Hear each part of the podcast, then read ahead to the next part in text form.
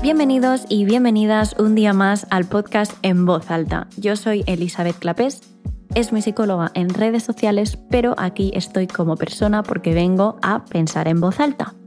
Estoy en la distancia con mi compañero Omar El Yedidi, quien es quien me ayuda a que exista este podcast y quien lo hace posible. Añado, como siempre, que si te está gustando puedes dejarle 5 estrellitas a este podcast y te lo agradeceré un montón. Hoy venimos a hablar de algo por petición y súplica popular, que es el cómo superé mi miedo a conducir. Me lo habéis pedido, o sea, cada vez que lo he compartido en Instagram, que han sido muchas veces, me lo habéis pedido, creo que es lo que más me habéis pedido, que por favor cuente cómo lo he hecho. Y yo voy a contar mi historia, al final no, no voy a hablaros de cómo hacer una intervención en caso de, fobia a conducir, que es maxofobia no voy a, no voy a hacer de psicóloga, voy a hacer de persona que, ha sufrido esto y que simplemente va a hablar de lo que le ha funcionado, ¿vale? Que conste que es como persona, no como profesional. yo empezaré contando que me saqué el carnet de coche a la tercera porque suspendí el práctico dos veces por chorradas, por estar nerviosa, porque realmente conducía perfectamente. Y eh, el teórico no, el teórico me lo saqué con cero fallos a la primera, porque así soy yo, estudiar todo lo que tú quieras, pero me pongo a la práctica y los nervios me pueden.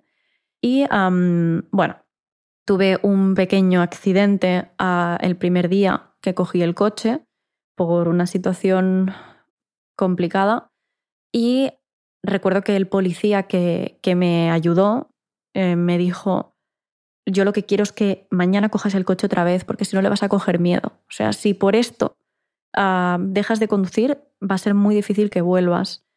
Y bueno, cuando yo se lo conté a mis padres, mi madre dijo prácticamente lo mismo, que no quería que le cogiera miedo, que el coche le daba igual, que lo importante era que yo estuviera bien y que volviera a conducir. Es decir, a mí nadie me, me, bueno, me dijo que no condujera ni nada. Sí que es verdad que yo en aquel momento estaba con una persona en una relación de pareja que me repitió en varias ocasiones que quería conducir él, que no lo cogiera yo, que yo no conducía bien, que por seguridad prefería conducir él. Él al final me metió el miedo de, bueno, de como si yo no pudiera fiarme de mí misma para ir a algún sitio porque era peligroso, por cómo, no sé, o sea, al final me metió como la sensación de no, no puedes fiarte de tus capacidades para conducir, ¿no? De, de esto, porque, porque no conduces bien y porque es peligroso que conduzcas tú, porque te puede pasar algo, porque no conduces bien, ¿no? Al final esta persona lo que quería era quitarme libertades, como hizo con todo, ¿no? Pero con esto me afectó especialmente porque sumado al accidente que tuve, que encima fue por culpa de esta persona que tuve el accidente, o sea, es como que ahora lo veo todo de otra manera, pero en aquel momento para mí todo encajaba, ¿no? Conduzco mal, por eso he tenido el accidente y, bueno, lo mejor es que no conduzca porque yo no estoy hecha para esto. Además, yo he crecido eh, con mi madre y mi padre, y sí que es verdad que mi padre conducía y conducía muy bien, pero mi madre em, siempre he notado cierto miedo de ella hacia conducir, entonces creo que también es algo que he aprendido un poquito.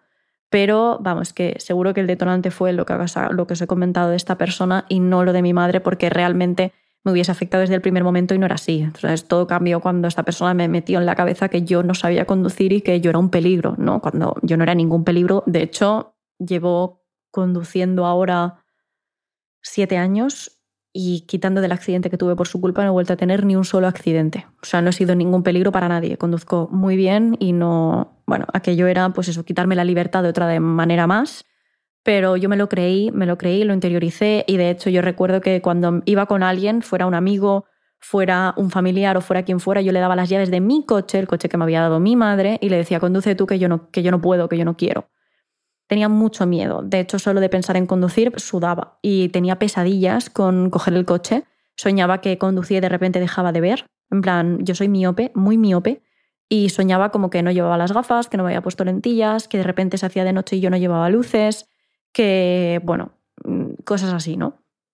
Eh, realmente me daba terror conducir.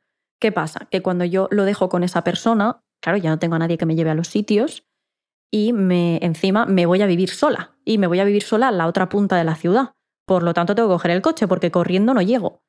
Y empiezo a hacerme la idea de que tengo que volver a conducir. Entonces, eh, bueno, cojo el coche para ir y volver allí, o sea, de casa de mis padres a mi casa, lo que era mi casa en aquel momento. Cojo el coche y como es un camino que siempre es el mismo, me lo aprendo de memoria, o sea, de esto que dices, bueno, este es el único camino que soy capaz de hacer.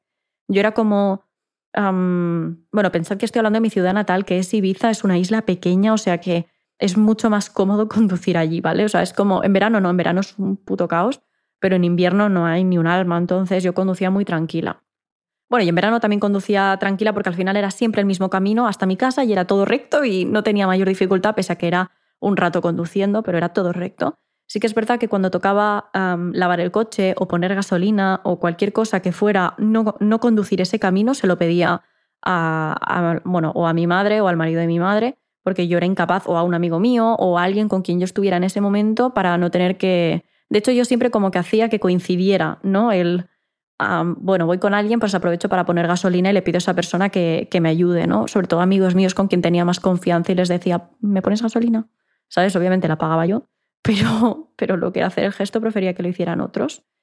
También tengamos en cuenta que el coche que yo tenía en aquel momento era un coche que no tenía ni GPS ni nada, entonces yo también iba con mucho miedo de perderme. Y mm, esto de poner el móvil para poner el mapa y tal, pues como que me daba miedo porque era, tengo que apartar la mirada del volante para ver el camino y esto yo no lo veo claro, ¿sabes? Total, que mm, ese camino de ida y vuelta a mi casa yo siempre hacía el mismo y más o menos podía ir tirando. Es verdad que evitaba al máximo posible hacerlo, entonces salir de casa o ir, en plan era como, si sé que mañana tengo que ir y luego tengo que volver a bajar, hoy duermo en casa de mis padres y me ahorro el, ir y volver en coche, ¿no? Y la, mm, la psicóloga con la que iba en aquel momento, la psicóloga de la oficina de la mujer, me estuvo ayudando mucho con este tema y me acuerdo que me dijo una vez, si te da miedo, hazlo pero con miedo. Y yo cada vez que temblaba a la hora de subir al coche pensaba, yo sé conducir, si te da miedo, hazlo pero con miedo. Y esta mujer también me dijo, piensa en la persona más tonta que conozcas. Y le dije, vale. Y me dice, ¿tiene coche? Y yo, sí. ¿Y tiene carnet y conduce? Y le digo, sí. Y me dice, muy bien, ¿y qué te hace pensar que la persona más tonta que conoces puede conducir y tú no? Y eso es algo que se me ha quedado. O sea, no sé si la comparación no es muy bonita, ¿no? Pero es algo que se me ha quedado. ¿Por qué eh, cualquier pele le puede conducir y yo no? O sea, ¿por qué? Y la verdad que me empoderé bastante con esa, con esa manera de pensar de, joder, si lo hace todo el mundo, ¿por qué yo no voy a poder conducir? Entonces, bueno, eh, pues conduje. Eh, sí que es verdad que solo cosas, caminos que me conocían mucho, solo iba a esos sitios donde me sentía segura. Obviamente aparcar era llamar a un amigo para que me aparcara el coche, o sea, sudaba de lo mal que lo pasaba. Y al cabo de un tiempo, de un año o así, conocí a la que es ahora mi pareja, o sea, de esto era dos años y medio o así, y claro, me vine al cabo de unos meses a vivir con él a Barcelona. Y en Barcelona yo ni me planteaba usar coche. O sea, claro, ¿cómo voy a usar coche yo en Barcelona si me estés usándolo en Ibiza que no hay ni un alma por la calle? O sea, no. ¿Y qué pasa? Que mi pareja vivía en la montaña, vive en la montaña, y eso, pues, a mí me tenía totalmente aislada. Al final dependía de él para ir a los sitios, dependía de su disponibilidad, incluso para ir al médico, al gimnasio, todo. Y mm, un día él me dijo, cariño, ¿y si cogemos un coche? Y yo no, no, yo no puedo, yo no puedo, yo no puedo, yo no puedo, yo no puedo me generaba una ansiedad pensar en conducir porque, primero, que llevaba meses sin conducir porque llevaba meses viviendo en Barcelona sin conducir, eh, porque mi coche estaba en Ibiza. Y no me lo quería traer a Barcelona porque tampoco me planteaba conducir en Barcelona, además de que el coche se lo deja a mi madre, que es de mi madre. Mi madre me lo, me lo dio, pero no me lo regaló, ¿no?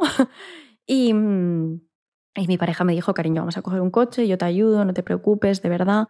Y yo, que no, que no, que no, que no, que no, que no. Y al final, pues claro, te ves, pasan los meses y te ves aislada y dices, vale, mm, quizás sí, ¿no? Y cogimos un coche, mm, cogimos los dos un coche, que encima yo cogí un coche grande, no sé por qué me hacía sentir más segura, lo que para mí es un coche grande, quiero decir, desde mi tamaño, que otro lo verá y dirá, mm, tu coche no es grande. Bueno, pues para mí es enorme. Y bueno, lo cogimos y yo nada más verlo fue como, qué bonito, jaja, toma las llaves. ¿Sabes? Lo, de hecho, lo cogimos a mi nombre y fue como, igualmente, toma las llaves para ti porque, claro, mi pareja tiene moto y no, mm, o sea, no le hace falta un transporte. Al final lo cogimos por mí, porque yo moto sí que no iba a ir. O sea, las motos sí que ni de coña, chaval. Y nada, yo recuerdo que fuimos a por el coche al concesionario, muy bonito, y cuando lo vi, le dije, Ala, toma, conduce, porque yo paso, ¿sabes? Y solo de pensar en conducir, sudaba. O sea, lo pasaba de mal. Em, y él me acuerdo que me seguía llevando a los sitios en coche y me decía, cariño, algún día vas a tener que conducir tú. Y yo, sí, pero hoy no será. Y no sé cuánto tiempo pasó, creo que pasaron un mes o dos hasta que yo cogí mi propio coche. Y, mm, y fue que mm, al principio conduje con él al lado, porque además ese coche era automático, yo venía de un coche manual. Y entonces, pues quieras o no, hay una diferencia y quería, tenía que aprender. Y él pues me llevaba a sitios donde pudiera conducir tranquilamente, me enseñaba, además con toda la paciencia del mundo, más bonito. Y me decía, venga, va, cariño, no te preocupes, yo te acompaño, estoy contigo, no va a pasar nada, conduces bien, bla, bla, bla. Y bueno, con él al lado, siempre y por caminitos fáciles, fui haciendo. Pensad que estamos hablando de que yo ya no estaba en una islita eh, con cuatro gatos, sino que estaba en Barcelona. Así que es verdad que estamos a las afueras, pero sigue siendo una zona con autopistas, con autovías, con carriles de aceleración y con peajes y con todo lo que eso supone, ¿vale? Entonces, poco a poco yo iba saliendo con él al lado de mi zona de confort para, para, mm, bueno, como para coger confianza, pero no me alejaba mucho de casa. Fuimos haciendo acercamientos progresivos, es decir, un día salíamos 10 minutos, otro día salíamos 15 y así. pero esto no era muy pautado, sino que de repente un día teníamos que ir no sé dónde y me decía, ¿lo, lo llevas tú? Y yo, venga, va, pero con él al lado y él a la que cogía el móvil, yo le decía, deja el móvil y mira por si acaso yo no me doy cuenta de algo y nos estampamos, ¿sabes? Yo súper desconfiada de mí misma. Y yo le decía, es que conduzco mal, es que tal. Y me decía, no conduces mal, es, te falta práctica y ya está, pero no, no conduces mal. De hecho, conduces bien, eres una persona normal, conduces como cualquier persona sin práctica. Pero yo tenía muy interiorizado ¿eh? lo de que conducía mal y de hecho no quería llevar a nadie para que, porque pensaba que esa persona se marearía o que yo le haría daño con teniendo un accidente, que bueno, fatal. Solo era como que quería ir sola y ni sola. O sea, o con él o sola, o, pero llevar a alguien para mí era imposible porque me daba vergüenza, sentía que se iba a dar cuenta de que no sabía conducir y demás. Y un día que me pidió que lo fuera a buscar al trabajo y claro, era mi primer viaje sola, sola en coche en Barcelona y dije, venga, va, porque pensé, es que, joder, tengo que poder hacerlo, todo el mundo puede. Y cogí el coche sudando de una manera, no os puedo contar. O sea, llegué temblando al trabajo de David, de mi pareja, y mm, temblando y sudando llegué de mala hostia, de hecho, en plan, no, me hables, no me hables porque tengo una, un nivel de ansiedad y estoy en, una, en un punto de hipervigilancia ahora mismo que como me digas algo te muerdo. O sea, era como no podía, o sea, estaba de meterme en la ducha y ducharme. O sea, estaba como cuando un gremlin se moja, pues igual, estaba atacadísima y lo pasé muy mal. Y el hecho de pasarlo tan mal yo creo que dificultó también que quisiera volver a conducir sola, que no fuera por un entorno controlado, claro.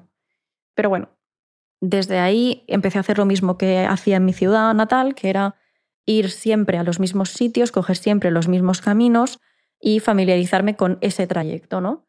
Y poco a poco, familiarizándome primero con un trayecto, luego añadiendo una variante, luego tal, fui añadiendo poco a poco. Al final lo que hice fueron acercamientos progresivos y no permitir que el miedo me dominase, pero claro, dando pequeños pasos. Y me, lo que a mí me fue muy bien fue el mentalizarme de, principalmente que yo me ponía música de, de yoga en el coche cuando conducía, ¿vale? Para calmarme. Respiraba muy en plan, ¿sabes? Así como para calmarme. Respiraba y me hablaba a mí misma, me intentaba calmar y me decía rollo, venga va cariño, que tú puedes porque es que no pasa nada, todo va a ir bien, todo el mundo ha tenido un, o sea, como algo en la vida que le ha costado, esto es lo tuyo, pero lo vas a sacar porque si está el más tonto, como me decía mi psicóloga, puede conducir, pues yo también. Y mm, lo que me iba muy bien, por una parte, era autoconvencerme de que podía conducir porque puedes, o sea, tienes brazos, tienes piernas, tienes la capacidad cognitiva para conducir, no tienes absolutamente ninguna carencia que otra persona no tenga que le permita conducir y a ti te lo impida. O sea, no hay absolutamente nada en tu cabeza ni en tu cuerpo que te impida conducir. Simplemente es miedo, ¿vale? Pero tu talento, tu talento no, tu capacidad está ahí. Y esto era lo que yo me repetía siempre y fui ampliando y ampliando y ampliando, eh, bueno, lugares a los que iba, siempre con ansiedad, siempre con malestar, pero lo hacía. Era como que no permitía que ese miedo me, me quitara de hacerlo. Y mi pareja, de hecho, a veces me, me decía, coge el coche y le decía, hoy no, hoy no, este camino hazlo tú porque ya me expuse ayer y no me, es que aún estoy de resaca, por, o sea, de resaca de la ansiedad que pasé ayer.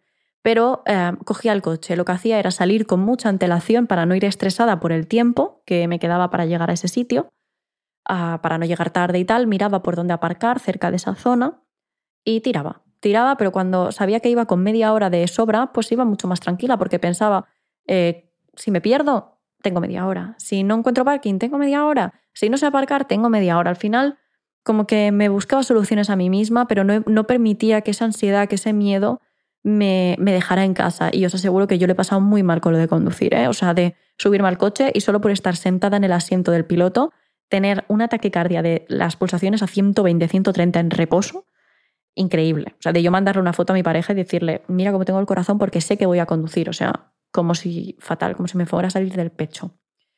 Con el tiempo de hacer esto, em, me calmé, pero al final me seguía sintiendo insegura porque cogía el coche de una vez a la semana o menos de una vez a la semana, entonces quieras o no, pues tampoco es algo como para habituarse. Y me fui a vivir a, me fui a un piso a vivir mientras hacíamos unas obras en casa de mi pareja y me fui a vivir sola porque él se tenía que quedar en casa y controlarlo todo un poquito y demás. Y yo me fui para unos meses, porque como soy asmática tampoco puedo estar en una zona donde haya obras.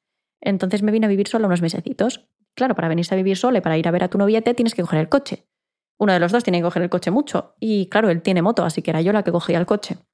Y bueno, a raíz de coger el coche y coger el coche y coger el coche y coger el coche, pues se me fue bajando mucho la ansiedad. O sea, al final era un cojo el coche con ansiedad, pero lo cojo. Cojo el coche con miedo, pero lo cojo. Con miedo, pero lo hago. Con miedo, pero lo hago. Con miedo, pero lo hago. Y así constantemente. Es que eso era eh, para mí lo único, o sea, era como la única solución, porque yo pensaba, que voy a estar toda la vida dependiendo de que me lleven en coche, o voy a tener hijos y no los voy a poder llevar al colegio, o mi pareja se va a poner enferma y no voy a poder llevarla al hospital, o si algún día tengo que acompañar a mi madre al médico no la voy a poder llevar. O sea, me niego, me niego a ser ese, eh, esa persona dependiente que siempre está esperando a que la lleven en coche, que quizá para alguien pues sea viable, para mí no, porque yo quiero ser libre, ¿no?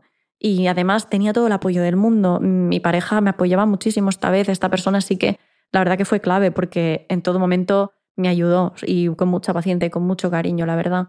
Ah, de hecho, recuerdo que cogí una vez el coche con el marido de mi madre, que es como mi padre, pero que paciencia no tiene ninguna, y me riñó 20 veces por, por no conducir exactamente como él quería y a su gusto, ¿no? que tampoco es que yo hiciera nada terriblemente mal. Y yo acabé que cuando bajé del coche, o sea, estuve a punto de parar y decirle, bájate del coche, no te llevo nunca más. Porque cuando alguien está nervioso conduciendo, tú no puedes estar corrigiéndole todo el rato. Luego, cuando se baje del coche ya le dices, pues mira, puedes hacer esto, puedes hacer lo otro, tal, para mejorarlo, pero no estés ahí dando por culo todo el rato. Y esto fue lo que me pasó con él, que me machacó. Y de hecho, cada vez que se sube conmigo en coche, le digo, cállate. Como hables, me paro aquí en medio y te bajo del coche. O sea, es que es algo que a mí me pone de los nervios porque yo sé que cumplo toda la normativa vial, o sea, no, no hago nada raro. Entonces, si no estoy incumpliendo una ley, no me molestes. O sea, ya me lo dirás cuando bajemos del coche, aquí podrías haber hecho esto, aquí esta maniobra, aquí podrías haber adelantado, ahora tal, pero no vayas detrás eh, conmigo en el coche diciéndome, es que tienes que hacer esto, ponte aquí, ponte en este lado, pon, eh, pon el intermitente para girar para no sé, cállate, o sea, cállate. De hecho, a mi madre la llevo en coche y mi madre se siente muy cómoda conmigo, ahora os cuento esto, pero ah, se siente muy cómoda conmigo y cuando su marido, que es mi padrastro, dice algo, le dice, cállate, cállate, no, no pongas nerviosa a la niña, porque Claro, es que me pone nerviosa y eso tampoco ayuda a nada. De hecho, la vez que, esta persona, me, o sea, mi padrastro me machacó tanto con eh, lo de conducir, era una de las primeras veces que yo cogía el coche en Ibiza, entonces también marca, ¿no?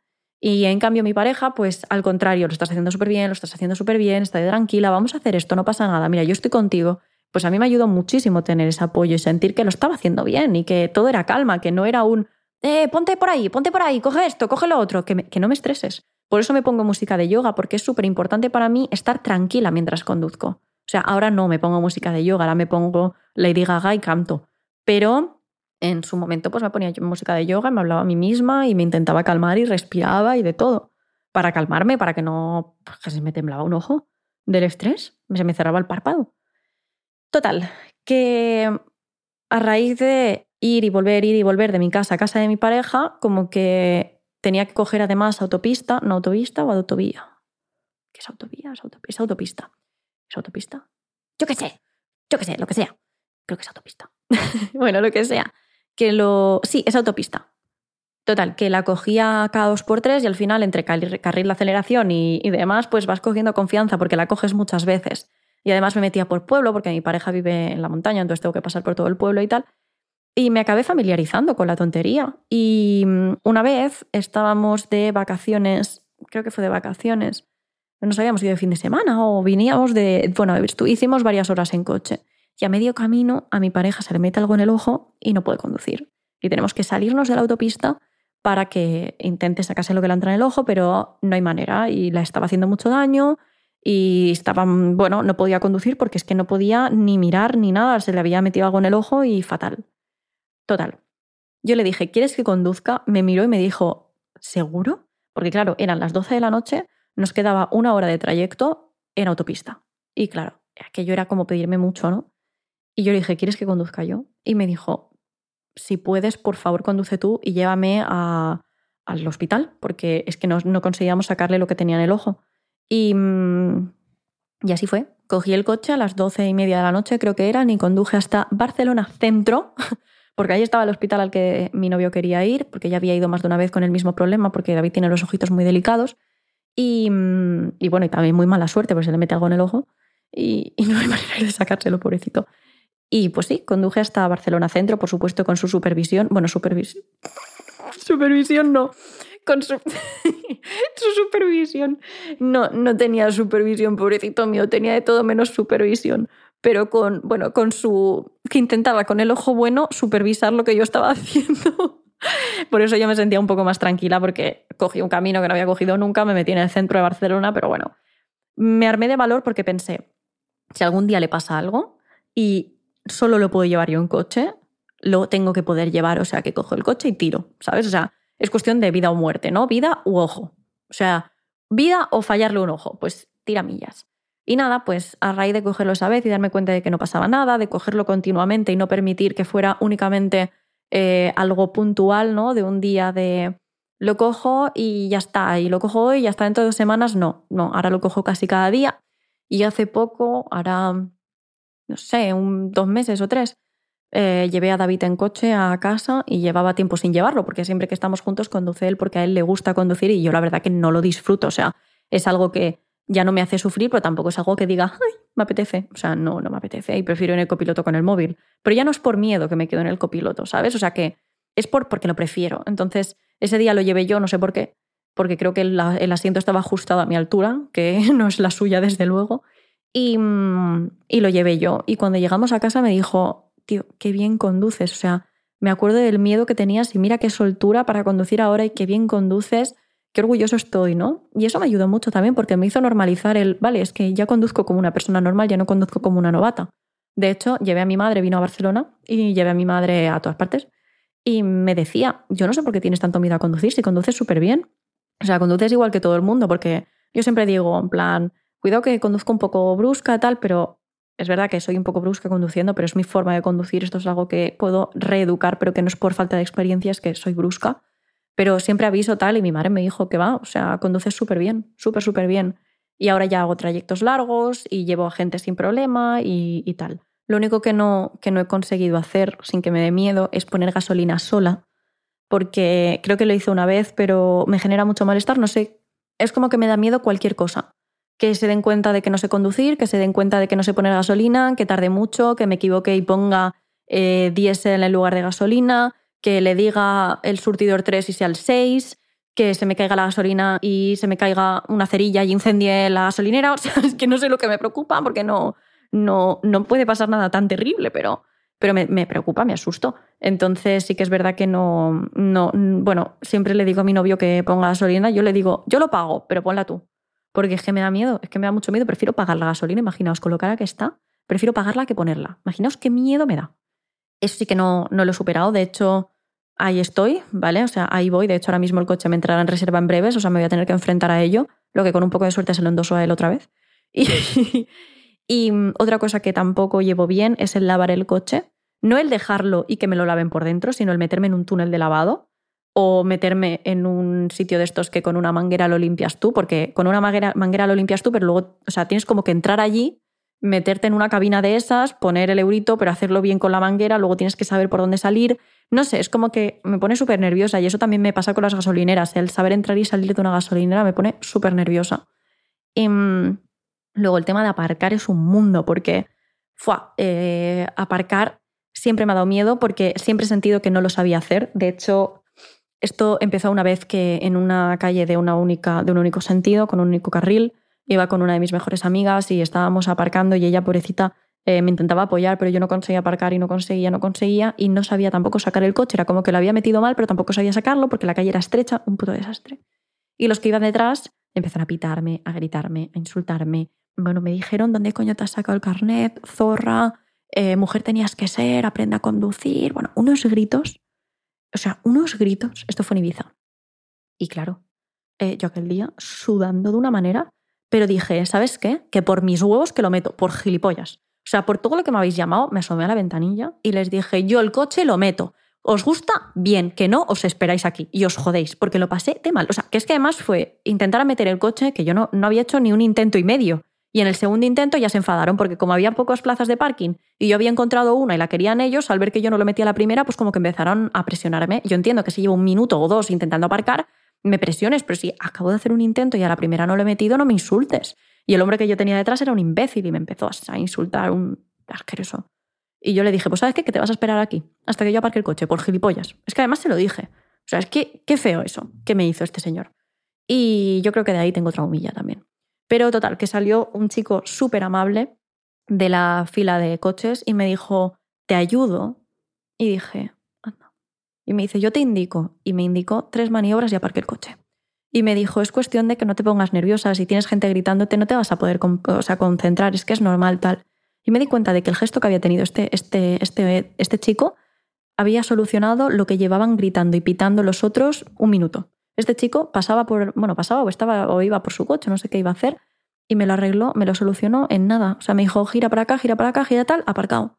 Y dices, jope, qué fácil es ser amable y qué poco lo hacemos. Y yo esta persona, yo me acordaré toda la vida de él. Además tenía un cochazo, no sé si un Ferrari amarillo aparcado delante, de, delante y iba por el, a por, a por el Ferrari, creo. Porque de hecho luego lo vi, sí, lo vi meterse en el Ferrari, me acabo de acordar. O sea, un pedazo de coche. Y, me acuerdo del chico del Ferrari amarillo. Y es que, claro, Ibiza en verano, pues Ferraris hay unos cuantos, sí.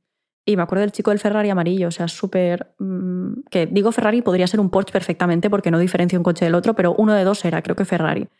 Y la verdad que me acuerdo de él con mucho cariño. Y ahora cada vez que aparco, intento no aparcar en calles que son de un único sentido y un único carril para evitar mm, atascos para evitar malestar, ¿no? A no ser que esté muy segura de que lo puedo meter o de que no llevo a nadie detrás, pues a la que hago un intento, pues me, si veo que no lo meto, doy una vuelta más. El otro día, por ejemplo, llevé a mis perros a la pelu y lo que hice fue quedarme, eh, o sea, ir con media hora de antelación y cuando encontré un parking en el que lo quería meter porque era justo la puerta de la pelu, dije, por mis huevos que lo meto aquí.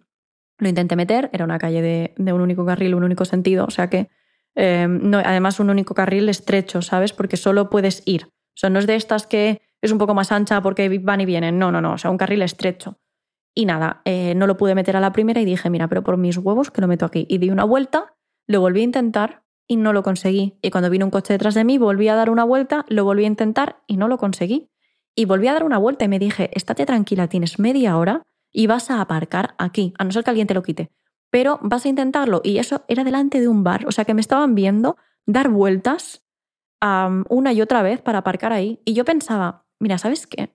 Todo el mundo tiene algo en la vida que no se le da bien. Todo el mundo. Yo no soy ni la primera ni la última persona que tiene una dificultad con algo. Pues esta es la mía. Es que mm, te quieres reír, te, me quieres humillar por ello, pues, pues adelante. Si te vas a sentir mejor por ello, la gente del bar obviamente me miraba con cara de... De hecho, cuando aparqué aplaudieron. Es que aplaudieron los que estaban fuera tomando cerveza, en plan, muy bien, pero en plan buen rollo, ¿eh? pero sí que es verdad que cuando yo no lo, no lo conseguía, en plan, me miraban con cara de tía, desiste y aparca en otro lado, mm, otro, otra plaza más grande. Pero yo no quería, yo me había emperrado. Además, si yo a mi cabecita le enseño que, que ahí no puede y que eso no lo puede hacer y que yo no soy capaz y que, mm, que yo no puedo conseguir lo que cualquier otra persona sí, porque salió un jeep de donde yo estaba intentando aparcar, o sea que no, no, no era, no, no era, no era que no cupiera mi coche, pues claro, si yo me demuestro a mí misma que no puedo, pues voy a creer que no puedo. Así que lo hice cuatro veces y a la cuarta metí el coche. Y me aplaudieron y me reí y me llevé a los perros a la pelu y me quedé tan tranquila. Sí que es verdad que sudé, la gota gorda, porque al final aparcar es un momento de tensión para mí. Pero aparqué, aparqué y estoy muy orgullosa y desde aquel día que di tantas vueltas para conseguir aparcar, como que cuando recuerdo el mismo proceso de, de aparcar, pienso, la última vez Tardé mucho en hacerlo y no pasó nada. Di vueltas para no molestar, que también te digo una cosa, eh, lo he dicho antes en, en stories de Instagram, no me salto señales, no me salto semáforos, cumplo con toda la normativa vial. ¿Tardo en aparcar? Mira, que se jodan. O sea, no provoco accidentes, me porto bien, no pito en poblado porque no se puede, aunque todo el mundo pite, pongo todos los intermitentes, vaya, vamos, aunque no haya nadie en la rotonda, yo pongo el intermitente para salir, lo hago todo, o sea, ¿que, tardo en aparcar? Pues mira, que todos los problemas eh, a nivel vial sean esos, ¿sabes? O sea, ni que estuviera, vamos, que no, que, que, es lo de menos. O sea, de todo lo que se llega a hacer en la carretera, gente gritando, insultando, pitando cuando no, pueden, no, no deben pitar en poblado, sin poner intermitentes, saltándose semáforos, saltándose señales, pasándose, pasándose muchísimo el límite de velocidad. Yo que soy una santa en la carretera, me vas a mí a tocar los cojones por tardar en aparcar. Anda a cagar. Ni un accidente provoco yo. Ah, tomas por culo, hombre. Pues yo, de verdad que pensando esto, es como me he calmado. O sea, de decir, primero, que si lo hace el más pelele, lo hago yo. Y segundo, que me voy a respetar, me voy a querer y me voy a cuidar y voy a tomarme el tiempo que necesite para aparcar y para hacer lo que necesite. O sea, no voy a presionarme a mí misma. Claro, si yo voy ya pensando, voy con el tiempo pegado al culo y voy pensando, no lo voy a aparcar, no lo voy a aparcar, no lo voy a aparcar, pues obviamente cuando me llegue el momento, y mm, si lo aparco o no lo aparco, no sé, pero estaré súper nerviosa. Entonces yo lo que hago es eso, salir con tiempo y pensar, pase lo que pase, lo voy a aparcar porque tengo media hora. Antes salía con una hora de antelación. O sea, mm, bueno, depende de lo segura que te sientas. Ahora me siento capaz de salir con media hora, aunque ahora ya saldría con 20 minutos. Estamos hablando de que la peluquería de mi perro está a seis minutos en coche, ¿vale? O sea, imaginaos. Pero da igual. O sea, a mí eh, me hace feliz y me, hace, me, hace me da tranquilidad el salir con tiempo y aparcarlo. Pues mira, eh, pin para mí. Así es como yo me he quitado el miedo a conducir, respetándome muchísimo, animándome a mí misma, hablándome con cariño y no diciéndome, no eres capaz de conducir, eh, tú no vas a poder, todo el mundo puede y tú no. No. O sea, yo he dejado de hablarme a mí misma de esa manera. Me respeto, me quiero, por lo tanto, sé que esto me da miedo y como me da miedo, lo voy a hacer igual, pero voy a hacerlo con delicadeza y me voy a tratar bien y voy a salir con tiempo ante la acción y voy a dar las vueltas que haga falta para enseñarle a mi cerebro que aunque lo intente 20 veces, en algún momento lo consigue. O sea, yo a mi cabeza le tengo que, enseñar que, que intentarlo varias veces no significa fracasar, significa estar aprendiendo. Y si tengo que intentar 20 veces aparcar, antes de conseguir aparcar, pues mira, lo hago. Hoy, por ejemplo, he metido el coche a la primera. ¿Por qué? Porque tanto repetirlo, pues estoy aprendiendo.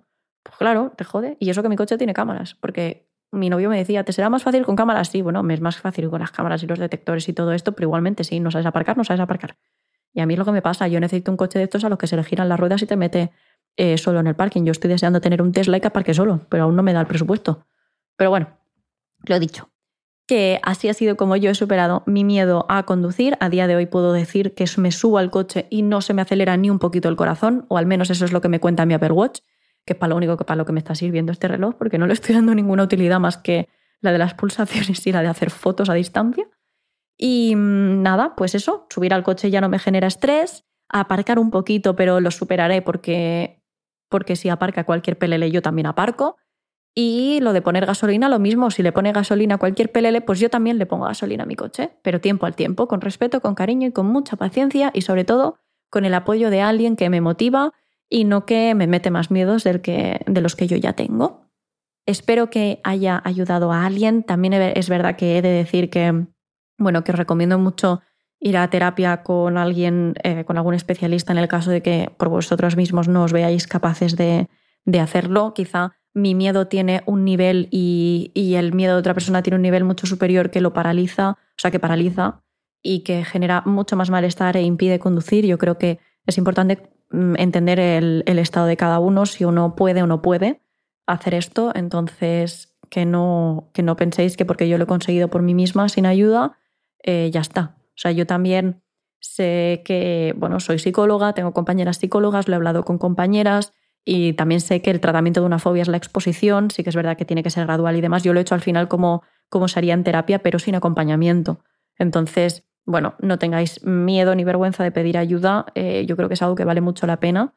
Y mm, de hecho tengo una compañera en el equipo que es una crack para tratar el tema de la fobia a conducir y fue una persona que me ayudó bastante con este tema por cuatro cosas que me decía, a mí ya me servían, porque mm, o sea, es como algo que se va solucionando solo, entre comillas, porque tú coges el coche un día, ves que lo haces bien, entonces te refuerza a ti mismo, para hacerlo otro día, lo vuelves a hacer bien, entonces te refuerzas un poquito más, y es algo que se soluciona un poquito solo, que va en, como subiendo eh, bastante rápido de la motivación, ¿no? Cuando lo haces, pero con un poquito de ayuda seguro que es mucho más fácil. A todo esto he de decir que cuando pitan, pitan pienso que me pitan a mí, que cuando alguien grita pienso que me grita a mí y no suele ser así, pero me pongo muy nerviosa y ahora em, aún me pasa. O sea, quiero decir, siempre voy a tener como esa sensación de que, bueno, eh, no estoy del todo segura en la carretera, no estoy como mi casa sentada en el sofá, pero superando miedos y ahora mi próxima meta es la gasolina, el meter el coche en un túnel de lavado, que solo lo he hecho una vez y con ansiedad. Y también me gustaría conducir por el centro de Barcelona, que muchos me diréis que es una locura, y yo os diré, sí, es una locura. Pero si lo hace un pelele, yo también.